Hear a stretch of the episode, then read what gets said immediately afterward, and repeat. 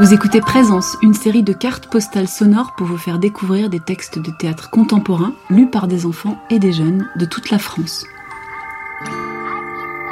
J'ai l'habitude d'intervenir depuis plusieurs années dans l'école de mon quartier où étaient mes enfants, l'école Romain Roland à Nanterre.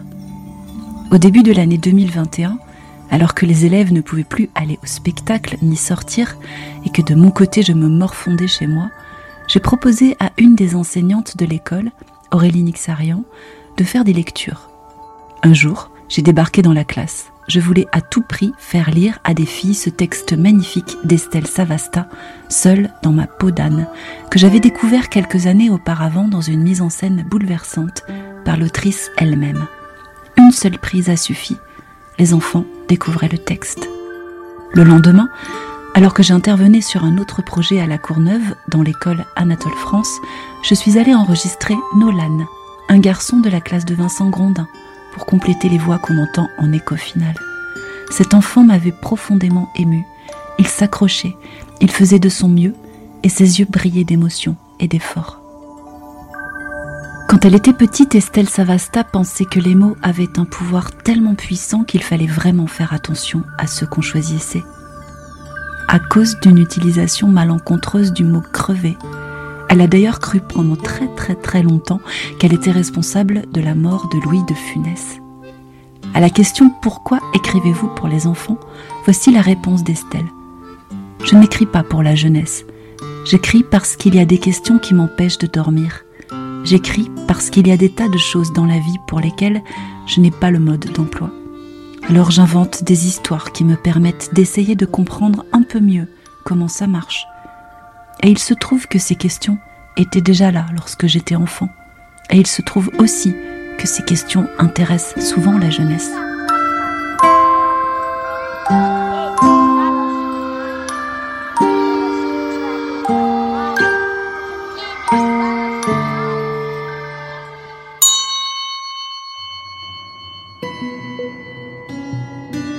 D'abord, il y eut un roi. D'abord, il y eut une reine. Eut de l'amour, et bien vite une enfant. Au matin même de la naissance de l'enfant, on la porta à l'ânesse qui tant de fois avait donné de son lait. Car c'est ainsi, disait-on, que naissent les enfants. Et l'on découvrit qu'elle aussi avait porté un anon. On posa l'enfant contre l'anon et ils s'endormirent dans la chaleur de la naisse. On leur souhaita longue vie et on rit. On les déclara jumeaux et on rit encore. Ce fut jour de grâce, de fête et de liesse.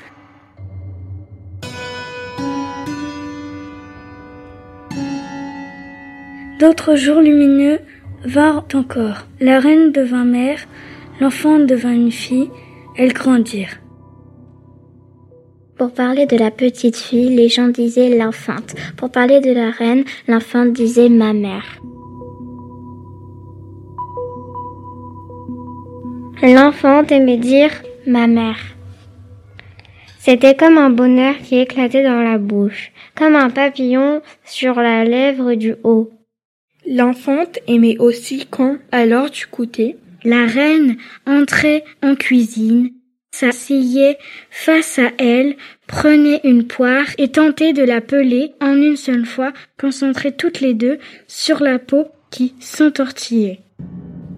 C'était tout à fait impossible et c'était bien ça le meilleur. L'enfante aimait venir prendre avec la bouche les quartiers de la chair tendre du fruit que la reine tenait entre ses doigts tendus. L'enfante aimait voir sa mère apparaître au bout d'un corridor, dans l'embrasure d'une porte ou entre les herbes du jardin. Cela la remplissait si vite et si fort qu'elle en faisait parfois des moulinets avant. Mais ce que l'enfante préférait entre tout, c'était les sept secondes avant que ne se referme la porte du soir.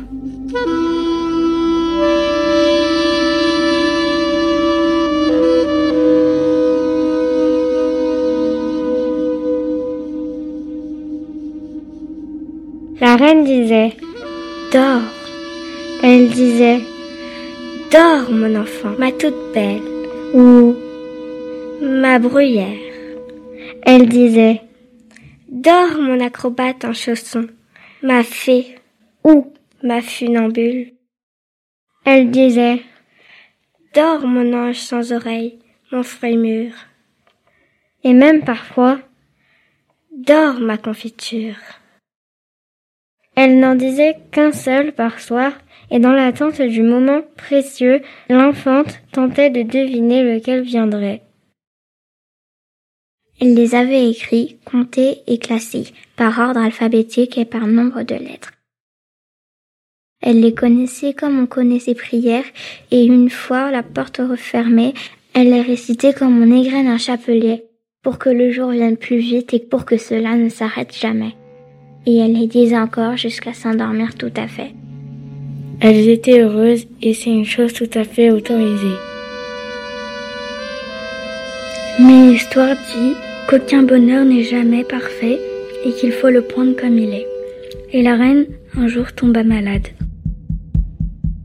Elle le vit d'abord aux taches de rousseur qui tombaient pendant la nuit et qu'elle trouvait au matin comme de tristes et minuscules étoiles perdues dans l'immensité du lit.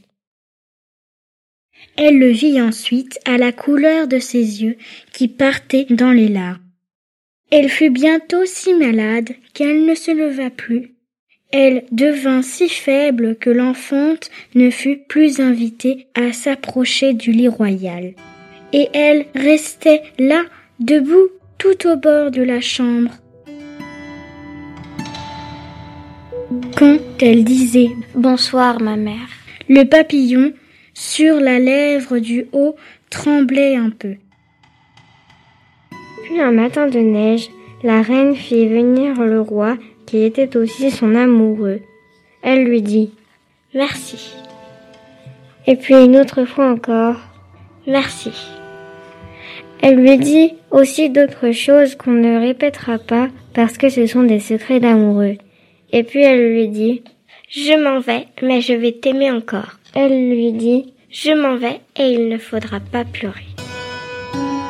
Il reste l'enfante. Il faudra la consoler, il faudra la chérir. Elle dit aussi Il faudra l'aimer.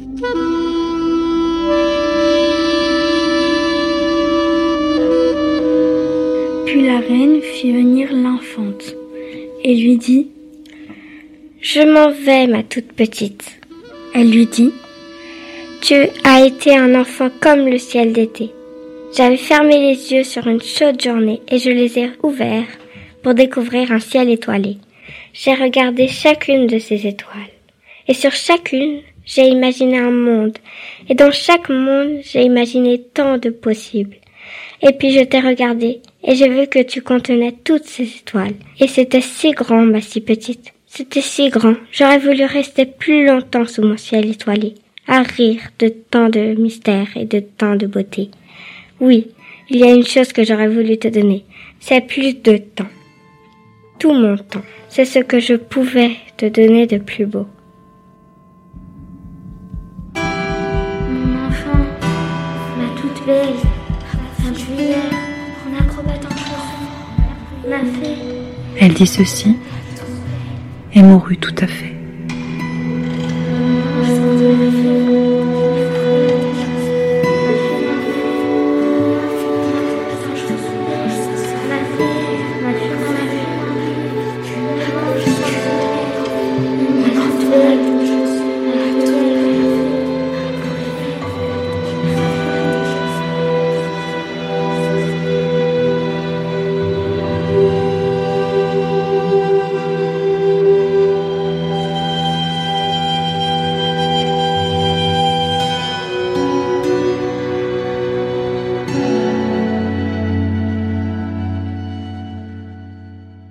Nous avons entendu les voix de Jana, Inaya, Maena, Louise, Chloé de la classe de CM1 d'Aurélie Nixarian de l'école Romain Roland à Nanterre et les voix de Mariam, Zainab, Jaïda et Samuel de la classe de CM1 de Vincent Grondin de l'école Anatole France à La Courneuve.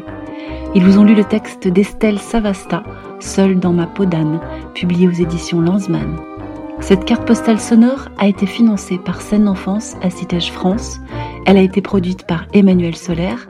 La création musicale de la carte postale a été faite par Vincent Burlot. D'autres cartes postales sonores peuvent être écoutées sur le site de Radio Agora à Nanterre.